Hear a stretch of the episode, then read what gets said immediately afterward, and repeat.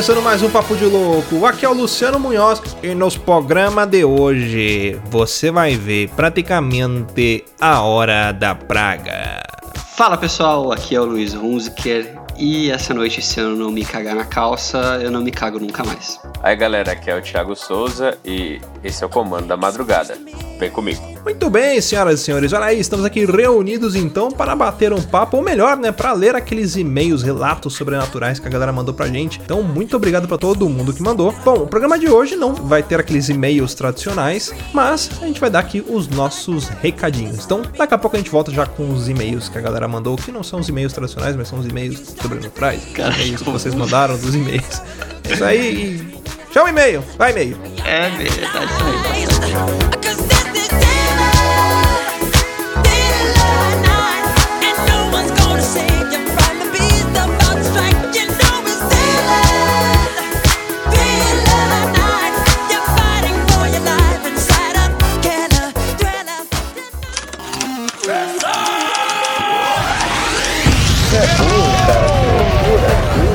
Você é burro, coisa absurda.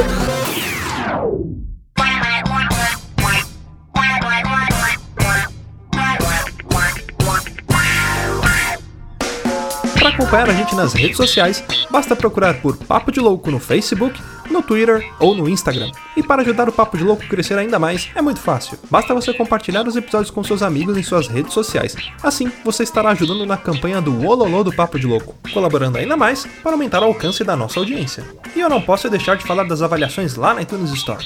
Deixa lá suas 5 estrelinhas e um comentário bem bacana. Lembrando que as avaliações serão lidas neste quadro. E para o ouvinte que deseja nos ajudar financeiramente, você pode colaborar através do PicPay, do Padrim e de doações lá no PayPal. Qualquer contribuição é muito bem-vinda, e dependendo da sua contribuição, você pode ganhar recompensas e brindes exclusivos do Papo de Louco. Para você que está chegando agora, lembre-se de assinar o nosso podcast. Ele é gratuito, está disponível lá na iTunes, Spotify e principais aplicativos desta mídia para smartphone. Além do podcast, para você que quiser conhecer o nosso conteúdo na íntegra e a nossa loja, entra lá no nosso site. Tá esperando o que, rapaz? Acessa lá, é papodelouco.com.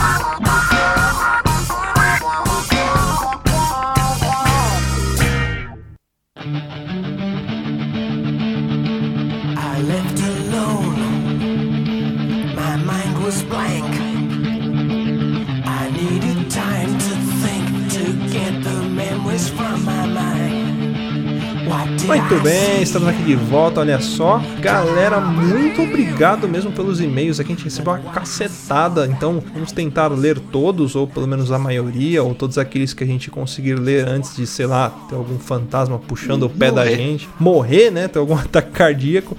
Mas, porra, muito obrigado mesmo, galera. Recebeu uma cacetada aqui e bora começar aqui essa, essa bodega, né? Comemorando aí o Dia das Bruxas, o Halloween, ou aqui no Brasil também conhecido como Dia do Saci, que eu não sei quem colocou esse nome, Dia do Saci. Lá no trabalho a galera vai fazer uma comemoração, quer dizer, fez, né? Porque esse programa vai ser no futuro, depois do Halloween, fez uma comemoração e eles estavam propondo também de comemorar o dia do Saci. Eu falei pro pessoal, pô, todo mundo podia, sei lá, cortar uma perna aí, né? Torcer pro Internacional de Porto né? Alegre. Torcida, é. Quebrar o tornozelo, virar o pé pra trás. Vim de curupira, né? Botar fogo na cabeça e vim de mula sem cabeça, essas coisas. Bom, mas vamos que vamos. Como que a gente vai fazer essa leitura aqui? Eu acho legal a gente ler aqui da galera, mas ter algumas premissas. Acho que a gente não pode julgar aquilo que a galera mandou pra gente, né? Então, vamos dizer assim, vamos aceitar talvez tudo como verdade ou dar a nossa opinião sem aquele, aquele ponto crítico, vamos dizer assim. Verdadeiras análises espirituais aqui nesse programa. Exatamente, a gente vai julgar somente nos nossos corações. Exatamente, isso aí.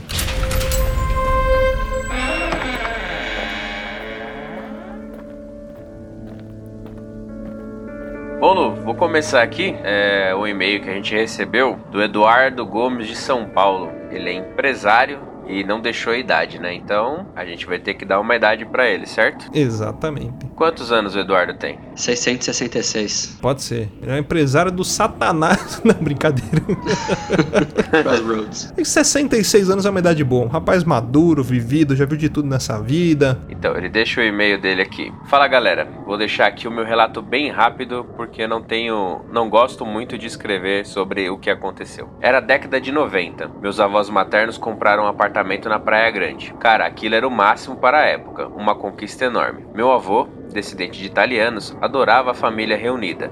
Sempre que possível e em datas comemorativas era obrigatória a reunião. Primeira vez que iam até o apartamento, é óbvio que ele era que isso era uma grande comemoração. Ele alugou um ônibus e simplesmente notificou a família inteira de que deveríamos todos estar prontos seis da manhã em frente à casa dele. Família grande, avô, avó, cinco filhos, mais cinco cônjuges, oito netos, 22 pessoas. Aí ele convidou também alguns parentes, aquela coisa de tio avô, tia avó, e assim o ônibus sai com mais de 30 pessoas, não me lembro ao certo a quantidade e nem aos que eram aparentados. Claro que não ia caber todo mundo no modesto AP, mas o importante era a família junta, a conquista. Um dos meus tios era motorista de ônibus profissional, trabalhava há muitos anos para empresas de ônibus de rua e para empresas de turismo, às vezes fixo, às vezes esporadicamente.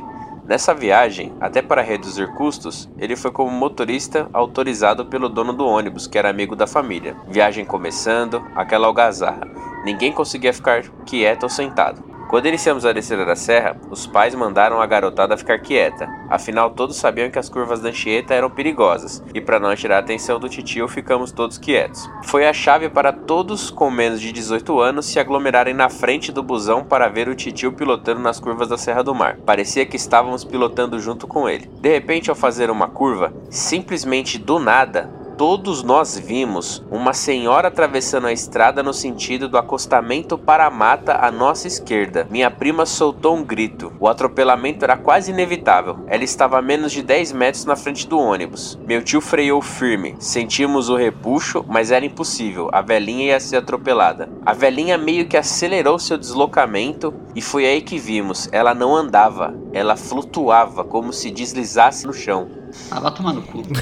E em questão de um segundo, ela sumiu mato adentro no morro da Anchieta, onde não havia nenhuma casa, nenhuma rua. A essa altura, o ônibus já tinha diminuído muito a sua velocidade, e meu tio branco que nem papel continuou a conduzir o ônibus. Próximo à curva à esquerda, o trânsito totalmente parado. Tinha ocorrido um acidente logo à frente e a polícia ainda não tinha sinalizado o local. Meu tio muito assustado, depois contou que a senhora que vimos era muito, mas muito parecida com a nossa bisavó.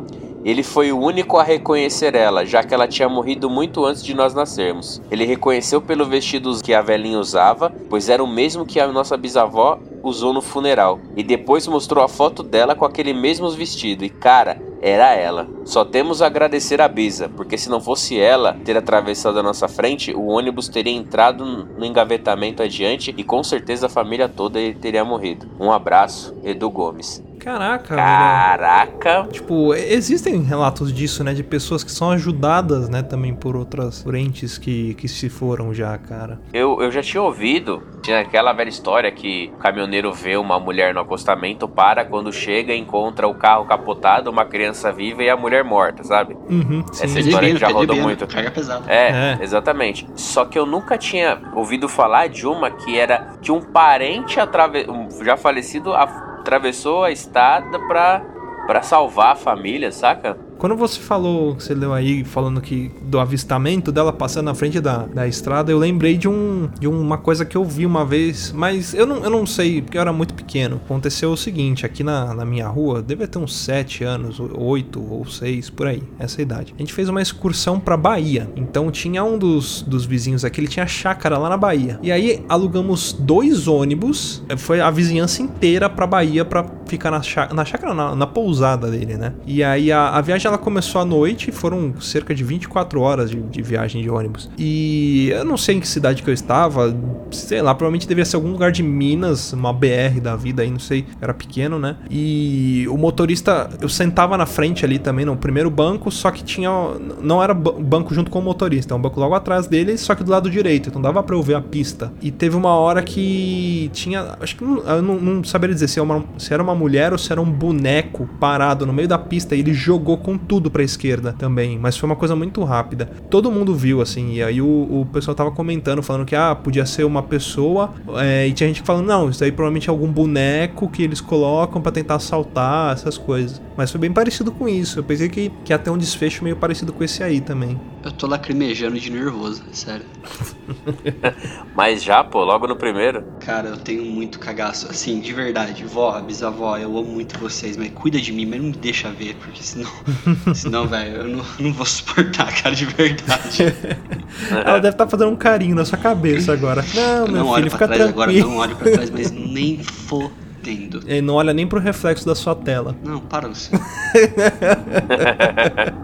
Ó, vou ler o próximo relato aqui. Quem mandou pra gente foi o nosso amigo William de Souza, ele que é de lá do Will Who Cast. Pra quem não conhece aí, assinem o Will Who Cast, aproveitando fazendo jabá, que o cara é parceiro nosso amigo. Ah, e ele mandou um relato assim: Fala galera, o William de Souza aqui do Will. Como ele não mandou, eu sei de onde que ele é, mas eu não vou falar. Como ele não mandou, não, brincadeira. Eu sei que ele é do Rio de Janeiro, mas a gente vai falar que ele é de Guaxupé do Norte. E ele não mandou a idade, a gente pode colocar aqui que ele tem 14 anos, ele é youtuber nas horas vagas. É, porque ele não colocou a profissão também. Queria contar duas experiências que tive. Não sei se pode, né? Mas se puder, deixa só a segunda. Não, nós vamos ler as duas. uma foi um lance com uma das minhas primas. Ela tem, ou tinha, não sei se ela ainda faz isso, a mania de acordar de madrugada para conversar com o capiroto. Pronto, agora o Luiz vai morrer. Ah, ela tomando cu, cara. Por que a gente faz isso, gente? É sério mesmo. Ou eu, de verdade, conversa com sua prima.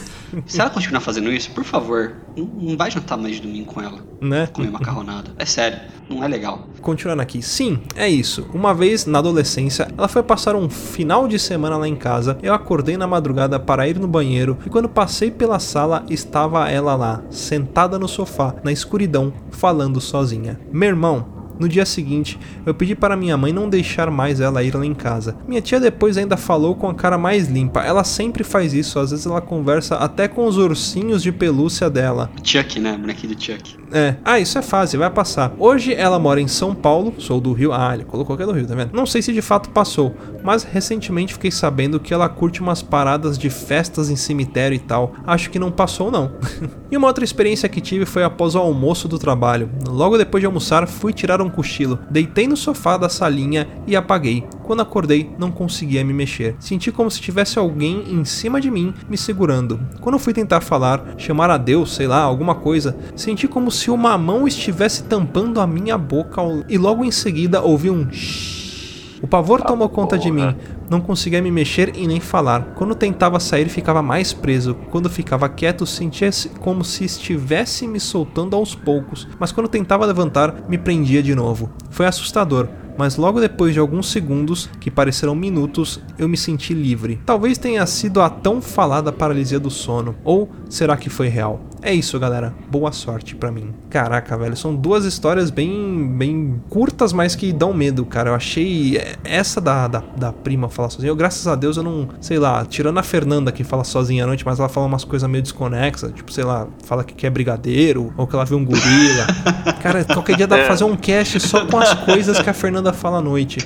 Mas nada aterrorizador. Só que a, a Fernanda, ela tem um, um, um amigo que ele é médium. Ele mora lá no sul, só que às vezes ele vem pra cá, pra São Paulo, ele fica hospedado lá na casa dela. É um grande, um grande amigo da família, amigo meu também, da família dela toda. E ele é médium. Lembra que no cast, nosso primeiro cast de Sobrenatural, eu falei que eu vi no meu. Quando eu era criança, que eu vi no meu quarto uma criatura atacando meu irmão? Sim. Uhum. Ele me mostrou o que, que era. E era um demônio da paralisia do sono. Ele me mostrou, eu, Ah, eu falei, eu mostrei pra ele, né? E eu falei, ó, aconteceu isso, isso e isso. E eu vi uma criatura muito parecida com essa aqui. E aí eu mandei aquela imagem que eu sempre que eu tenho ela guardada aqui e eu sempre mando pra galera quando eu conto essa história. Ele falou, ah, o que você viu foi isso aqui. Porque geralmente eles, eles não sei se eles conseguem voltar no passado ou, ou alguém fala pra eles o que foi que que aconteceu naquele momento, né? E aí ele falou que você viu foi isso aqui e ele não sabia o nome. E aí ele jogou no Google lá demônio do sono. E eu falei: "Ah, isso é um incubus, né? Um incubus que é também conhecido como demônio do sono". E a imagem que ele me mostrou era um demônio em cima de uma pessoa com a mão na boca, exatamente como o Will trouxe na segunda história aí. Só que eu vi, eu vi ele atacando o meu irmão. Tipo, isso foi engraçado. Ele não estava em cima de mim, ele estava atacando o meu irmão. Eu queria levantar uma, uma questão na segunda história do Will, porque assim, paralisia do sono é a primeira. Não que eu seja um especialista, tá? Mas já assisti documentário, já vimos filmes, já vi vídeo. Cara, nessa paralisia do sono, se foi uma paralisia do sono dele, tem um elemento inédito, que é o som. É, é É verdade. o primeiro relato, é o primeiro relato que eu vejo que alguém fala que ouviu alguma coisa. Geralmente a pessoa vê, a pessoa sente, a pessoa sabe, sente a presença, a pessoa vê no canto do olho, às vezes é nítido na sua frente, mas nunca com som. Que tipo, se vocês já têm ouvido isso. Eu não lembro também quando eu, Eu, vi a eu criatura. acho que a única história que eu lembro é de um documentário que a pessoa falava que ouvia o, Demon falando com ela alguma coisa, mas lembro o que, que era agora também. Só que depois daquele documentário, daquele. Deixa eu voltar nesse assunto de novo, que tô de verdade arrepiado aqui. Depois daquele episódio que o Thiago falou da experiência de paralisia do sono dele, cara, eu assisti aquele documentário da Netflix, acho que chama Nightmare, não é? Nightmare. Nightmare. É. Cara, eu fiquei uma semana sem dormir direito. Eu tinha medo de dormir, na verdade. Eu sou, de verdade, eu sou mega cagão, pessoal. Não, parece que é brincadeira, mas é, é verdade. Eu, eu adoro filme de terror, mas eu sou um mega cagão pra se acontecer comigo. Tipo, eu tenho medo de que as coisas aconteçam comigo. Depois disso, eu comecei a pesquisar tudo mais, assim, e é bizarro a quantidade de relato que tem disso, cara. É muito bizarro. Bizarro mesmo, cara. Muita gente absurdo. relata que tem. É muito mais comum do que a gente pensa, cara. Da prima dele falar com, com, com. De verdade, eu não conviveria com uma pessoa dessa muito frequentemente, mas que eu teria um mega cagaço sabendo dessa história, cara. Cara, eu sou daquela. Igual o choque de cultura fala, né? Que a madeira é a arma do diálogo. Eu tinha descido o cacete na menina já. Sabe? Você acorda de noite, a menina tá sentada no escuro falando: Ei, ei menino, eu posso. Era já uma bicuda, uma coturnada na cara e já. E pronto, velho. Dá um rabo de raia na orelha e pronto. É, já uma meia lua de compasso e pronto. Então a próxima história aqui, pessoal, é da Poliana Azevedo. Ela fala aqui: Olá, vagabundos. Meu nome é Poliana, tenho 21 anos e moro em Mogi das Cruzes, São Paulo. Ela colocou entre parênteses aqui, não trabalho no momento, mas pode inventar qualquer coisa aí. que, que... Eu acho que ela é escritora Escritora, de que, de que gênero? de diários. Porque tem um- uma novela chamada O Diário de Poliana. Nossa, tipo, Nossa. sério mesmo? sério mesmo? É, no SBT eu posso fazer. O que você pode fazer? Não falar no podcast, mas tudo bem. Então, a Poliana, 21 anos, escritora de diários de Poliana. Desde criança tenho sonhos, entre aspas aqui, diferentes. Alguns parecem tão reais que quando acordo fico perguntando se aquilo aconteceu de verdade. Outros já até se tornaram realidades. Quando eu estava com mais ou menos 10 anos, tive um sonho, ou pesadelo, ou sei lá o que, muito estranho. Estava dormindo quando senti algo segurar meu pescoço e me levantar. Tentava respirar ou gritar, mas não conseguia. Era algo gigante, uma espécie de cachorro com pelos laranja parecendo fogo, olhos vermelhos sangrentos e garras bem afiadas. A única coisa que eu conseguia fazer era balançar meus pés que estavam suspensos, mas não conseguia chutar aquilo. Entrei em desespero e comecei a chorar, mas nada da minha voz saía. Até que senti a coisa me jogar com força na cama, sumir e ficar tudo escuro. Quando acordei, meu pescoço e minhas costas estavam doloridas, como se algo tivesse me segurado e me jogado, mas apenas pensei que tinha tido um pesadelo e havia dormido de mau jeito. Contei para minha mãe e ela disse que havia tido o mesmo sonho. Não tenho esse sonho constantemente, mas sempre que sonho com isso, acordo como se algo realmente tivesse me machucado quando eu estava dormindo. Ok, Caralho, eu, ga... ok. Tá que pariu, velho. Poliana, eu tenho velho. notícias pra você. Eu não sei se você tem alguma pessoa próxima de você, uma pessoa, algum ente que você perdeu, mas pode ser que este ser seja um ente. Por que, que eu estou falando disso? O dia que esse meu amigo ele veio pra cá, pra São Paulo, ele passou aqui em casa também. E eu recebi alguns outros amigos. E ele começou a revelar coisas pra um dos meus amigos que tava aqui, falando a respeito da vida dele do nada. Simplesmente ele- eles não se conheciam e ele começou a falar coisas da vida pessoal desse meu amigo que ele não conhecia. Coisas como, por exemplo, ele ter perdido o pai dele. E o porquê que ele estava falando isso. Ele começou a contar que o pai dele, ele perdeu o pai dele em um, um assassinato e o pai dele estava ali e estava se comunicando com ele aqui em casa. E ele começava a falar as coisas e ele fechava o olho e começava a fazer como se estivesse psicografando. Só que na hora ele não estava com papel e caneta. Então ele, ele mexia a mão e ele falava algumas coisas. E aí tinha hora que ele abaixava a cabeça, ele mexia a mão, tinha hora que ele levantava a cabeça, ele falava com esse meu amigo e ele contava coisas. Ele não falou isso pro meu, pra esse meu amigo, mas depois, nesse mesmo momento em que eu falei a respeito do, da criatura que eu vi, ele falou pra mim: o pai do seu amigo estava se transformando nessa criatura aqui. Por quê? Como o pai dele faleceu e ele era criança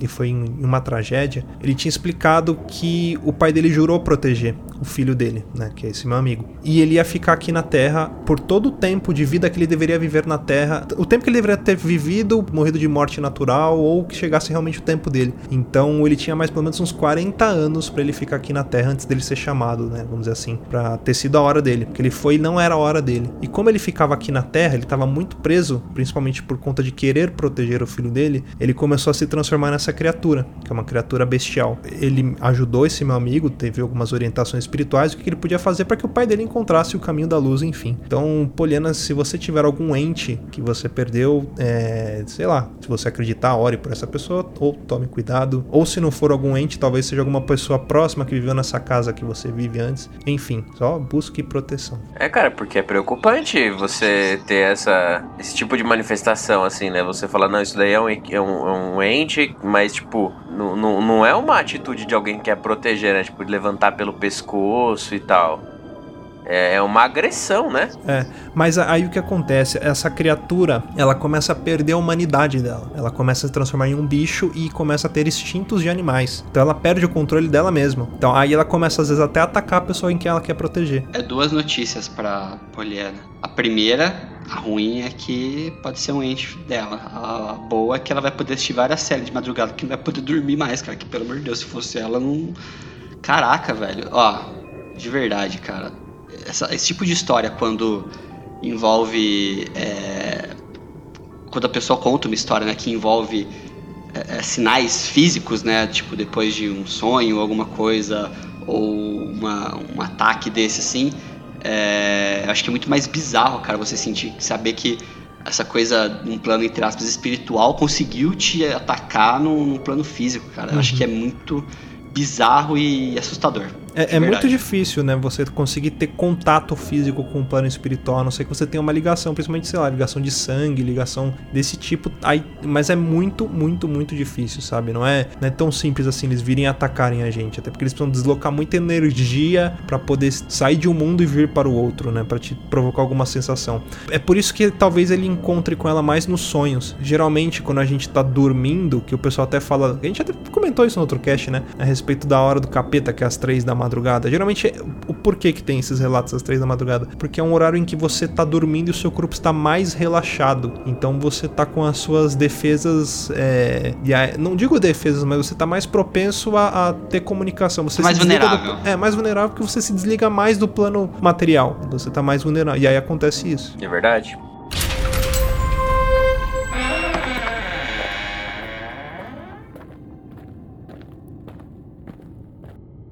O próximo relato é do Sebastião Nunes. É de Vitória, no Espírito Santo. A gente não sabe a idade dele, acho que ele tem o quê? uns 30 e 11 anos, mais ou menos. Mas, 30 e ou, 11. acho que ou 40 e 12 ou 30 e 11, por aí. Cara, uma carinha de 50 e 13. Vamos lá. O ano era 2001. Voltei de mais um dia de trabalho por volta das 23 horas. Após o jantar, estava com toalha de banho na cintura lavando louça. Como de costume, meu pai entrou bastante bêbado e sentou-se à mesa. Retirou uma faca que sempre estava com ele e colocou sobre ela. O diferente desta noite foram as palavras que, que ele começou a proferir em seguida. Assim que ele entrou, começou a dizer: Hoje quero matar um, quero sangue. Como eu estava de costas para ele, me virei e falei: O que foi, pai? O que, que está acontecendo? Tenho que matar um hoje, não tem jeito. Fui até ele, achando que estava brincando, mas quando cheguei perto, não o reconheci. Ele olhou diretamente nos meus olhos e disse com toda frieza: Sai daqui, sai de perto de mim. Estou sentindo gosto de sangue na boca. Debruçou-se sobre a mesa e começou a xingar. Não eram xingamentos específicos, eram aleatórios, tipo desgraça, demônio, diabo. Ficou nisso por um tempo. Nesse momento, peguei a faca e joguei atrás de uma bicicleta que ficava na cozinha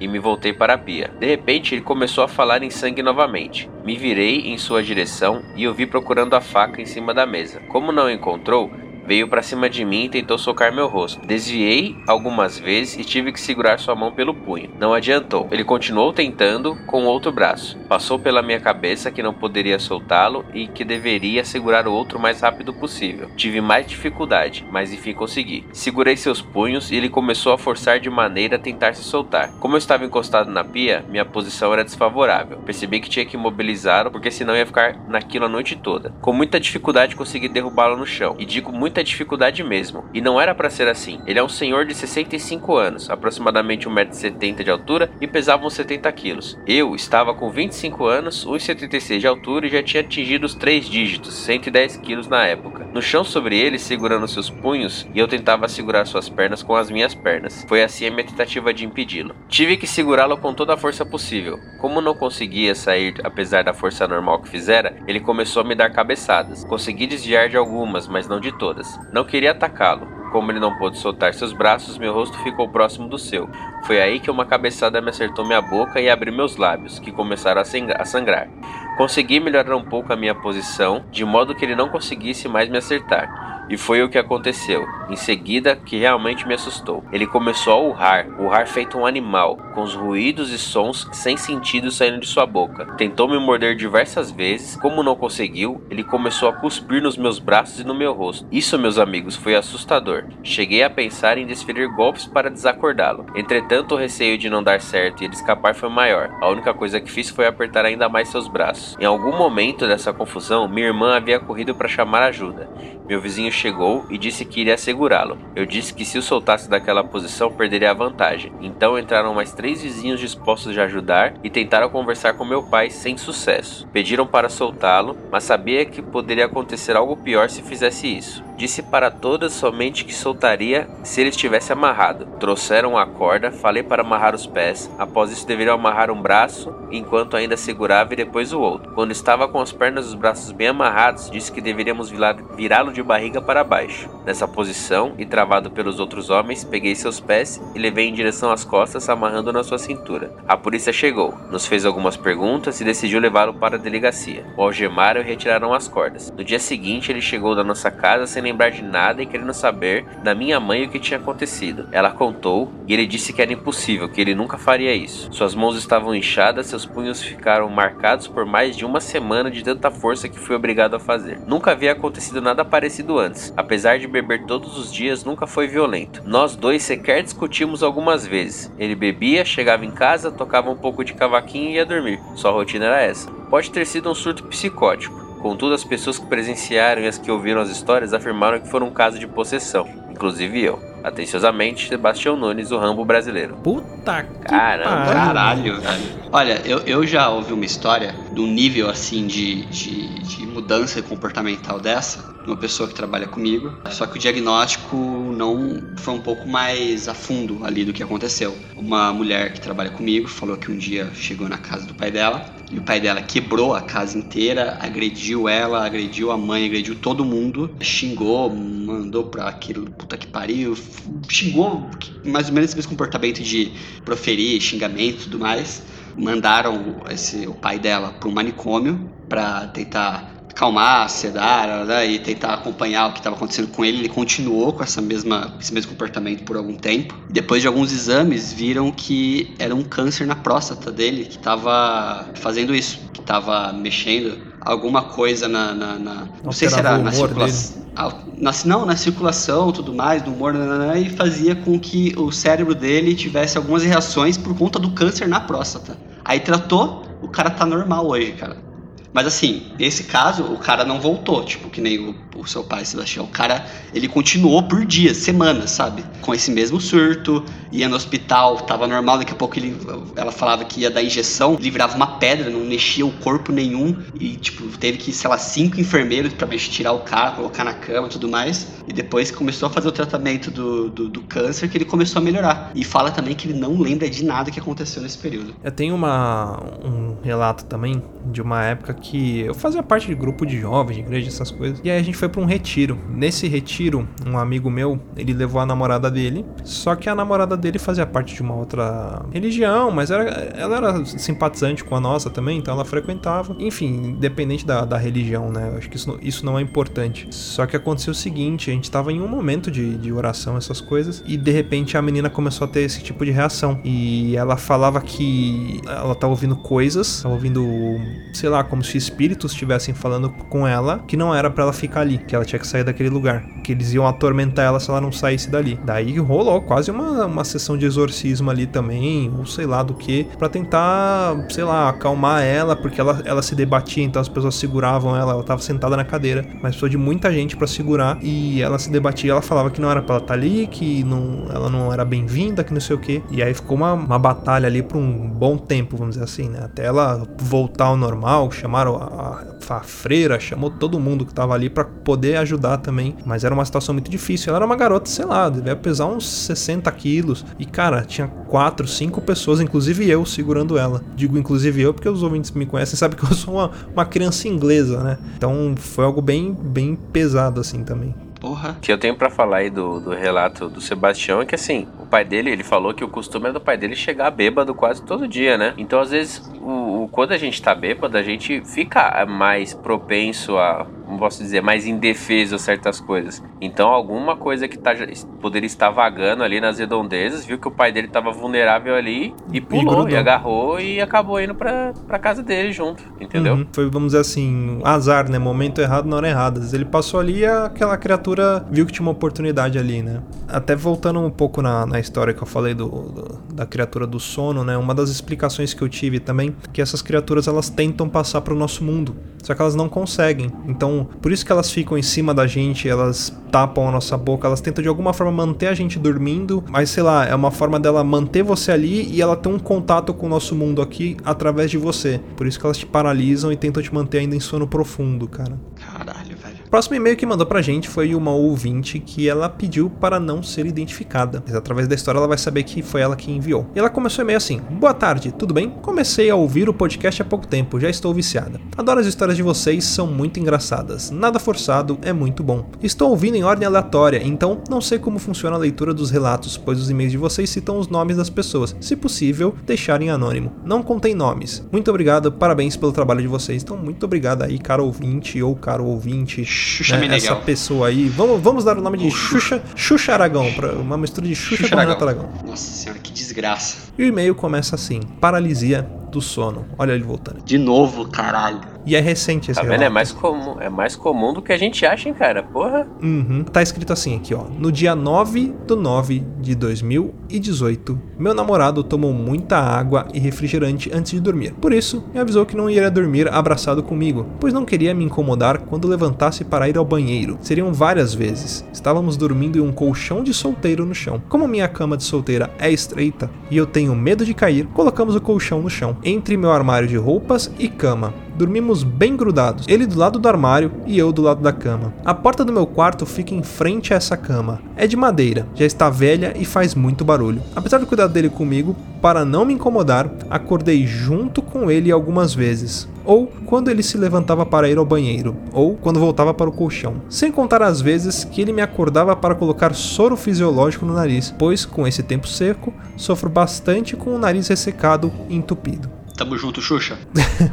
Quase 5h30 da manhã do dia 10 de setembro, ele se levanta mais uma vez para ir ao banheiro. Eu acordei levemente, mas já voltei a dormir. Passou uns dois minutos e eu estava na mesma posição, de costas para a cama e de frente para onde ele se deita. Foi quando senti que ele fechou a porta do quarto e se deitou comigo, de frente para mim. Nesse momento, ele pegou a minha mão direita, que estava próxima ao meu rosto, e colocou as pontas dos meus dedos na boca e ficou fazendo um movimento de abrir e fechar a boca como se mordesse os meus dedos com os lábios. Achei aquilo esquisito e fui puxar a mão de volta quando eu ouvi um barulho na cama. O barulho era do meu namorado mexendo na mochila dele, abrindo-a à procura de algo. Eita Ah, porra, vai tomar no cu, caralho. Porra, meu velho. corpo travou. Caralho, arrepiei. De verdade, filha da mãe. Caraca, Xuxa, você e Luciano Zafira aí.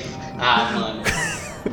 Se ele estava mexendo na mochila, quem estava colocando meus dedos na boca? Não consegui me mover ou chamar por ele, totalmente paralisada, sem conseguir mover o dedão do pé e nem abrir os olhos. Eu tentei chamar por ele, amor, só consegui mover os lábios, e nisso estava tentando fechar a mão e socar a cara da criatura que estava com meus dedos na boca. Consegui sentir a umidade, o hálito quente e dentes e a saliva. Tentei chamar de novo, amor, dessa vez consegui sussurrar como um suspiro. Imediatamente eu puxei o ar e quando soltei o ar, gritei bem alto, mas muito alto mesmo. Amor!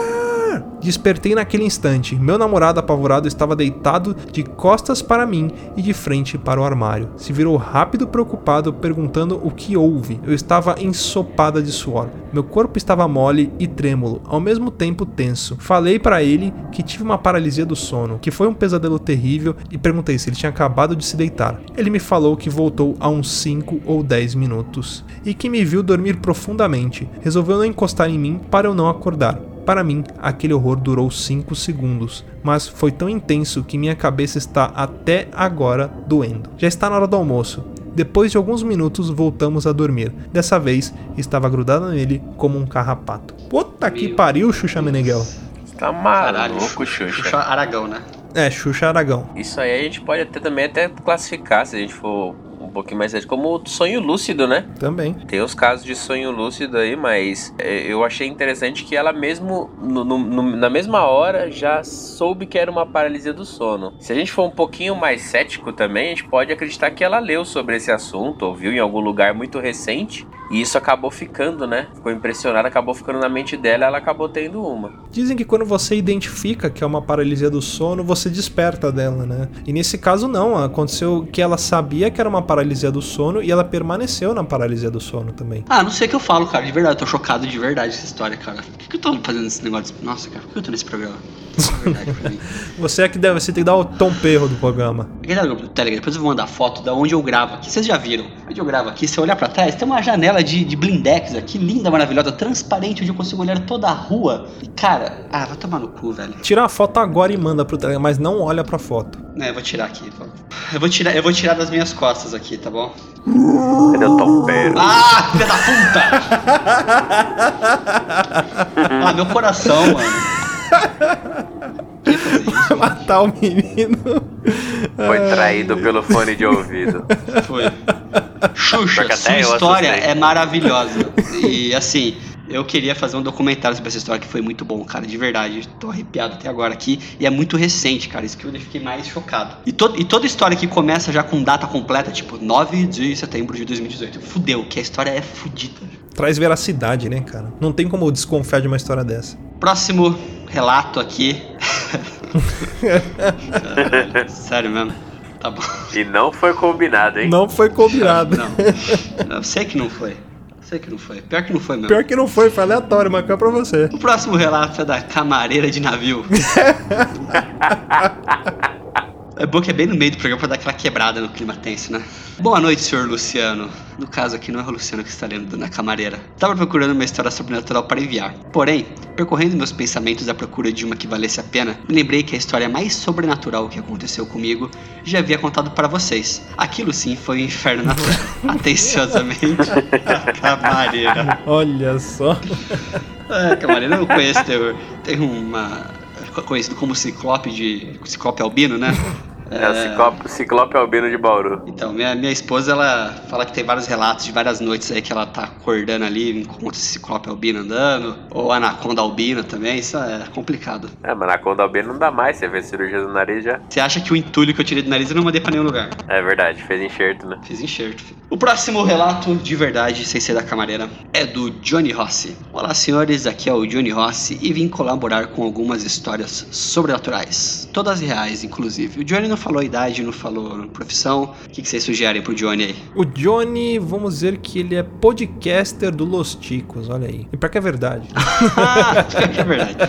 Faz Nosso sentido amigo agora, Johnny cara. do Los Ticos. Um abraço pra galera aí. Primeira história. No ano de 2004, eu estava na cidade de Casa Branca, que não é em Washington, para passar o Réveillon com a família de um amigo. A comemoração seria feita em um sítio perto da casa onde estávamos. Na noite da virada, pouco antes da meia-noite, fomos eu e meu amigo para o sítio. Parte das pessoas já tinham ido e outra parte iria em seguida. Fomos andando até lá. A rua onde estávamos dava em uma avenida, entre aspas. Cidade interior, ruas de barro, uma principal, outras tinham um início por ela. Ou seja, não era uma avenida, avenida, né? Aquelas ruas principais de cidade pequena. E andando por ela, chegávamos na quinta rua, a única que tinha um mata-burro e tinha mais à frente uma bifurcação, sendo o lado direito para o sítio, e o lado esquerdo para outras ruas. Entramos então na rua em questão. Passamos pelo mata-burro e chegamos onde deveria estar a bifurcação. O caminho estava fechado com um mato alto, sem qualquer passagem. Achamos o fato estranho e pensamos ter passado da rua. Olhamos para o matagal ao lado e conseguimos contar as ruas. Aparentemente,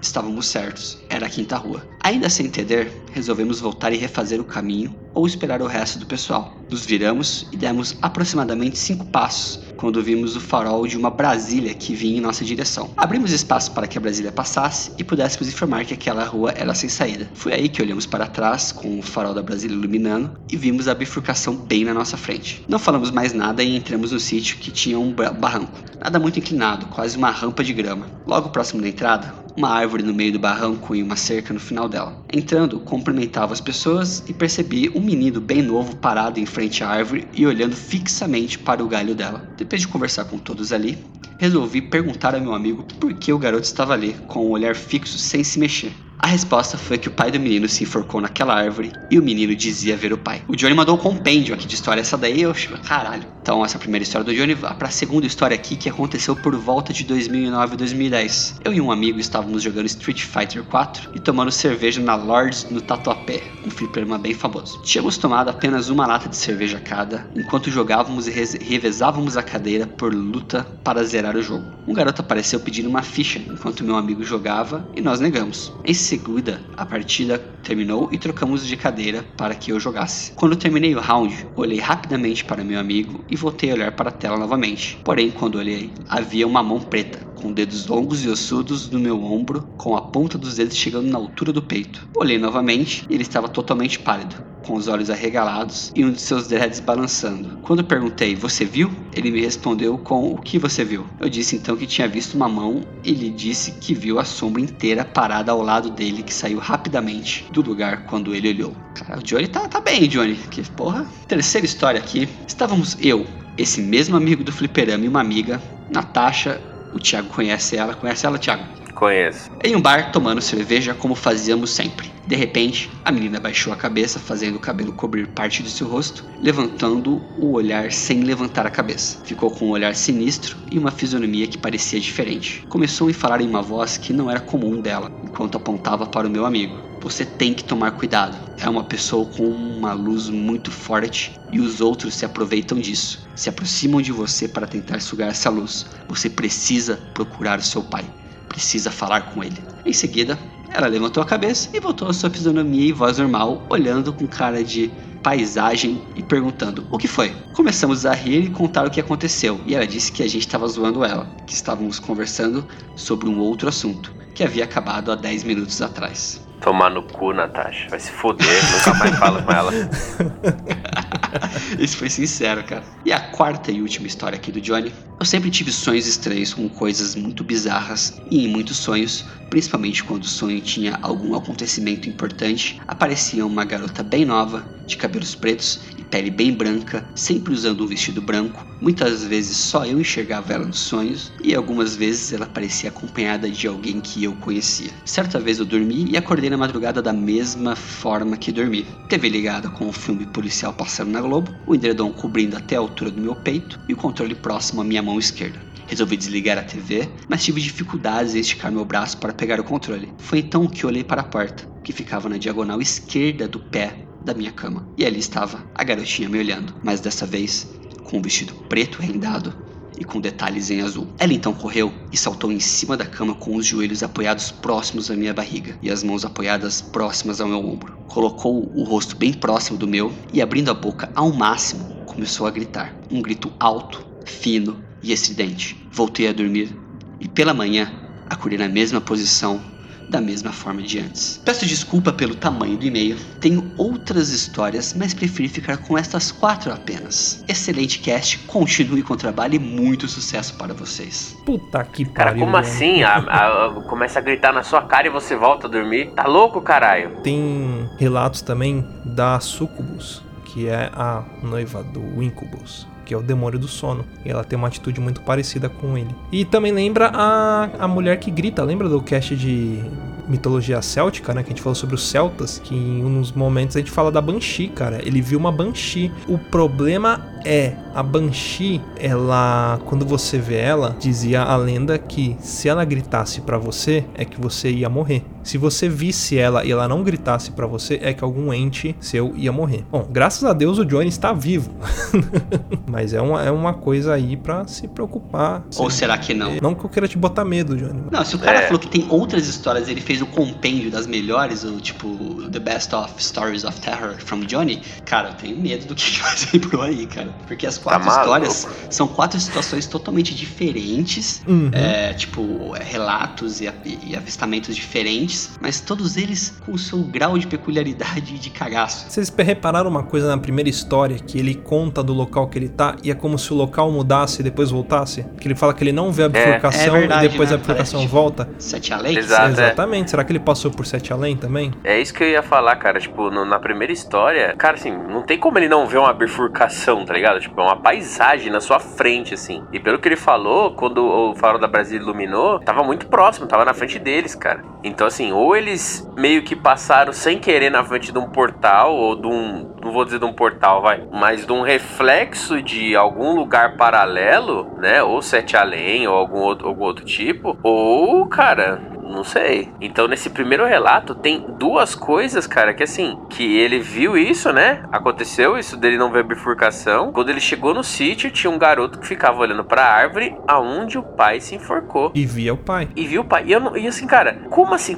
Eu fico tentando imaginar qual a relação desses dois, desses dois pontos, saca? Porque é difícil você presenciar, você presenciar duas coisas assim, tipo, que não tem relação nenhuma. O, o Johnny é médium e ele não sabe, cara. E ele tá precisando Às dar uma teve dois aí. tipos de, de, de, de avistamentos ali e não correlacionou os dois, né? É, tanto que É. a garota lá, amiga de vocês, falou pra ele. Foi pra ele que ela falou aquilo ou não? Falou pro amigo? Foi. Não, foi pro amigo dele. Mas mesmo o, assim, o Johnny cara. Tá de, o, o Johnny tá de voyeur de espírito. Né? E o do fliperama, então? Nossa, cara, eu conheço essa Lords aí, viu? A Lords, ela é um lugar. É, é um fliperama, é muito conhecido, uma casa de, de, de jogos aqui da Zona Leste, né? Um fliperama lá onde tem Lan House, tem várias máquinas, só que é um ambiente muito pesado. Eu não sei como que é hoje, mas na minha época de adolescência sentia, só que era muito comum você ver pessoas usando drogas ali dentro, é, sei lá, cheirando, fazendo coisas É um assim. ambiente de vício, né, cara? Exatamente. As pessoas se prendem ali com Fliperama jogos. é. É um, é ambiente de diversão, porque cola muito adolescente, a galera se. é, brinca muito, mas você vê que tem muita gente viciada que passa horas ali. E sim, tinham pessoas que usavam drogas ali dentro, né? É, é tenso isso, é um ambiente pesado que atrai também esse tipo de coisa. Exatamente, cara. Tipo, é aquele negócio, né? As energias que são liberadas ali atraem esse tipo de, de, de criatura, vamos dizer assim, né? É um Exatamente. ambiente, né, propício.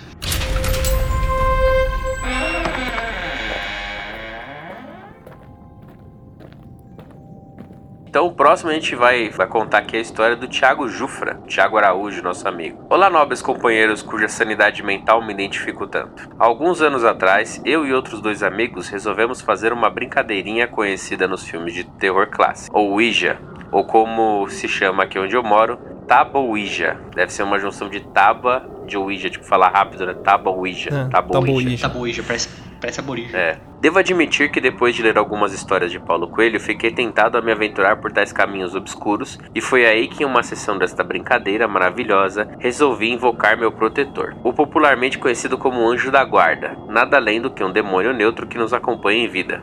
Rezamos uma Ave Maria, acendemos uma vela e o chamamos. No início, o bendito copo começou a se mover e falar coisas meio que sem sentido, e repentinamente parou. Após pouco menos de um minuto, o copo voltou a se mexer e o dito cujo começou a conversar conosco, primeiramente perguntando por que o de terem chamado. Depois de algumas perguntas relativamente bobas, eu perguntei se eu já o tinha visto, e ele respondeu que sim, mais precisamente por três vezes, e que teria algum aviso a me repassar. O mesmo apenas me respondeu: Calol não. Deve ter sido algumas letras que ele foi, foi seguindo ali, né? A tabuija é igual a brincadeira do compasso, né? Você escreve o abecedário ali e ele vai formando palavras. Parando para pensar um pouco no dia seguinte, creio que sei aproximadamente quais ocasiões ele apareceu. 1. Um, a lembrança mais antiga que eu tenho era quando eu, criança, com aproximadamente 5 ou 6 anos de idade, estou deitado brincando com meu pai e olho pela janela um gato de olhos vermelhos e pelos alaranjados. Aí ó, De novo a criatura de pelo alaranjado. É. Até parecia o Garfield, só que com uma cara de mal. O detalhe é que não tinha como um gato andar por onde eu vi, pois ele não pulou de lugar algum e estava na altura da janela, mas não na janela, a não ser que o felino flutuasse. 2. Quando eu tinha 13 anos de idade, lembro de que quando esperava pelo ônibus para ir para casa, uma senhora bem idosa me chamou e me pediu um favor. Ela pediu para eu avisar quando passasse um ônibus azul, e eu disse que avisaria logo que o visse. Alguns minutos depois, vejo o ônibus azul, mas ele não passava na via de ônibus, e sim na pista rápida dos carros. Dei sinal e avisei a senhora, que logo me agradeceu e atravessou a avenida entrando assim no ônibus. Na hora não percebi nada, como se estivesse anestesiado, mas depois parando para pensar, reparei numa coisa: só passavam dois tipos de ônibus naquela avenida: os para Calcaia, que são brancos, e os para Fortaleza, que são verdes com preto. Até hoje nunca vi um ônibus parecido e nem mesmo para onde o mesmo tem como destino. Sete além, né, gente? A gente sabe disso. Certeza. 3. Certa vez quando eu tinha 17 anos, jovem, já finalizado o ensino médio, desempregado e sem muitas esperanças, sempre tirava um cochilo às tardes e acordava sempre próximo do horário que minha mãe chegava do trabalho, para dar tempo de lavar os pratos. Um belo dia, um desses cochilos vespertinos, resolvo acordar e dou aquela olhada para cima antes de levantar, quando vejo no telhado da vizinha uma criatura em pé, com vestes pretas, com amarras por volta do corpo todo e me observando com o capuz abaixado,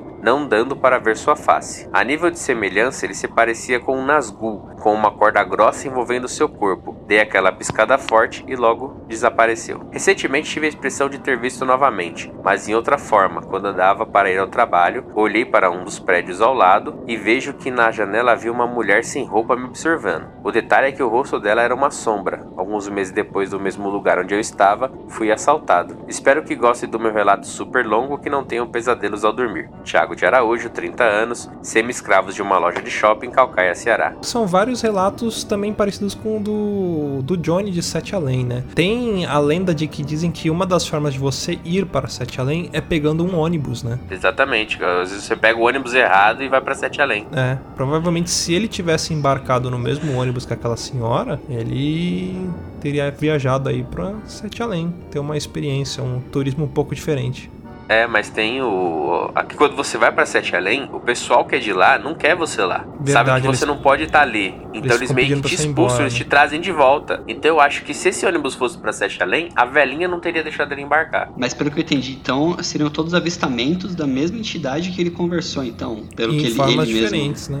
Isso, É, de então. formas diferentes. Na primeira ele fala sobre o gato laranja de olhos vermelhos. Cara, eu acho que, assim, ó, olha que coisa foda. São dois relatos de duas pessoas que não se conhecem, De lugares diferentes, uma de Mogi, de lugares de completamente Calcaia. diferentes, Que viram a mesma criatura e que descrevem ela da mesma forma. que tem um ponto em comum, assim, fudidamente. E o terceiro é a criatura negra em cima do, do telhado da vizinha, né? Complicado, né? Não é uma coisa muito legal de se ver, né? Ele não consegue descrever o rosto dessas criaturas, né? Você reparou? Que ele só conseguiu perceber o rosto foi quando ele viu em forma de animal. Que ele fala que era uma criatura com uma cara meio malvada ali, né? Que é a criatura É. de pelo laranja. Mas quando ele, ele ass- assume a forma humana, ele não tem rosto. Estranho, né? Ó, sorte que eu não vejo nada disso. Se eu tivesse visto, eu já não tava mais aqui, pelo amor de Deus. Tava Né? no piripaque do Chaves. O próximo e-mail que mandou pra gente foi o Clayton Batista. Fala, meus nobres vendedores de meias individuais vindas da Croácia. Tudo bem? Tudo bom, tudo tranquilo. Venho hoje contar uma história que não sei se pode ser considerada sobrenatural, mas é um tanto quanto bizarra. Terei que contá-la rapidamente, pois ando correndo muito entre treinos, escola, estudo do Enem, então desde já peço perdão pela baixa quantidade de escritas em detalhes. Até porque, até então,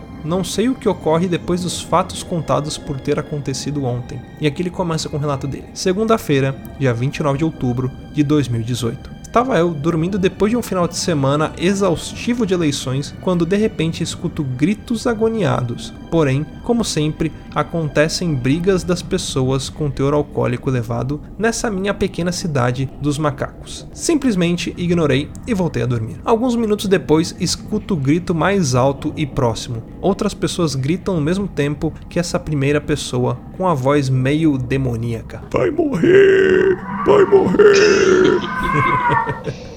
Cara, que medo. Como bom cidadão curioso, resolvi verificar o que estava acontecendo. Para, se necessário, contatar a polícia. Chegando na rua onde ocorria esse furdunço, vi o dono do bar batendo a cabeça contra a parede enquanto sua mulher e filha gritavam por socorro. Logo após minha chegada, o pastor da igreja que fica ao lado da minha casa também chega e começa a dizer que o dono do bar estava possuído. Então, ele corre em direção ao endemoniado e começa a falar aquelas palavras bizarras de igreja evangélica, parecendo uma cena do filme Exorcista. Quando ele começa a fazer a sua oração, o ololô, o cara começa a expelir urros como de um animal, revirando os olhos e tentando morder o pastor. Ao não conseguir fazê-lo, ele começa a gritar muito mais alto: Vai morrer, vai morrer! E começa a chorar. Depois de alguns minutos tentando exorcizar o pobre homem, o dono endiabrado acaba apagando. Eles chamaram a ambulância e o cara é levado para o hospital. Caraca. É nessa mano. hora que você não sai de casa. O cara presenciou ali uma possessão também. É muito parecido com o caso do, do Sebastião, né? Que ele mandou pra gente aqui Parece, parece. É o bar, um local de vício, né? Exatamente. De energias pesadas que atraem esse tipo de coisa. E o dono do bar tá ali, podia estar vulnerável, podia estar doente, né? E acabou servindo de receptáculo. Às vezes ele poderia estar até, sei lá, num, num momento difícil da vida, alguma coisa assim, e a criatura se aproximou. Porque às vezes nem, nem sempre o dono do bar bebe, né? Ele precisa ganhar, faturar ali, né? Senão, senão não fatura. Senão ele não fatura. Alguém talvez tivesse carregado com alguma energia, levou pro bar e ele, por algum momento de fragilidade, recebeu aquilo, cara. É porque é aquilo que gente falou, né? Com a bebida a pessoa ela acaba ficando um pouco mais frágil, né? Pra, talvez, né? Em teoria, pra poder estar recebendo alguma coisa diferente ali, não sei. É em defesa, né? É, então ela fica mais indefesa, mais vulnerável. É, é, é bizarro esses, esses relatos de, de, de possessão ou de agir de forma estranha por conta da, da bizarrice, né, do, do que acontece. Esse caso, por exemplo, do, do Clayton aí, que o cara tava batendo a cabeça na, na parede, né? Bizarro. Nenhuma pessoa em sã consciência faria uma atitude dessa, né? Não, e gritando vai morrer. Talvez ele estava gritando para ele mesmo. Você entende, É, pode entende ser, isso? pode ser. Tipo, era, era a criatura pegando o cara e batendo o cara. É, Exatamente. Ela agredindo, né? Fisicamente, É. através do, Ele da tava se agredindo cara. ali, né? É tipo o Eu Mesmo Irene, o cara brigando com ele mesmo, lembra? Tipo Ele- isso. É, mais ou menos isso daí. Ou o Chapolin fazendo uma luta livre. Pega o cadeado e te jogo. É. tantas histórias que a gente leu aqui e muitas delas assim parecidas, né, em sentido de da base do que aconteceu e até algumas com relação assim de, de, de acontecimentos parecidos ou de avistamentos parecidos pra gente ver como é que essa coisa é tão comum, né, cara? Quando a gente pediu e-mail pro pessoal, quantidade de e-mail que veio e quantidade de histórias que surgiram, né? Parece que são interligadas, né, cara? É, São coisas que uma história meio que confirma a outra, mesmo que não de, de forma direta, né? Não são his- histórias que Não é se interligam, mas né? são criaturas que estão presentes em histórias diferentes, né? Pra também assim, o que eu ia deixar bem claro aqui pra todos os ouvintes, essas histórias, nenhuma delas foi escrita, editada do jeito que a gente recebeu, a gente tá lendo aqui, né, né, Luciano e Thiago? Ninguém aqui combinou nada, entendeu? Tipo, ah, o fula, a Xuxa combinou com o fulano pra ler a história parecida. Não, não. Todas as histórias vieram dos relatos mesmo dos ouvintes E de locais diferentes. muitas his- locais diferentes, em datas de envio diferentes e tudo mais. Todas elas, e todas elas, muitas delas ali com relações, que nem essa história aí do, do animal que a Xuxa viu lá e o, o outro lá que viu também um bicho com, tipo, a mesma, entre aspas, característica ali de pele, de, de pelo, pelo laranjado e tal. É, é coisas que não são, não dá pra você armar. Bom, galera, esse foi mais um cast aqui do Papo de Louco, um pouco diferente, uma temática mais de terror aí, de vivência. Espero que vocês tenham gostado. Queria agradecer muito aos ouvintes que enviaram aqui os relatos pra gente. Muito obrigado mesmo. Sem vocês esse programa não teria acontecido. Fica aqui a nossa gratidão. Obrigado pela participação e até semana que vem. Fiquem com o pesadelo de vocês. Tchau. Bons sonhos.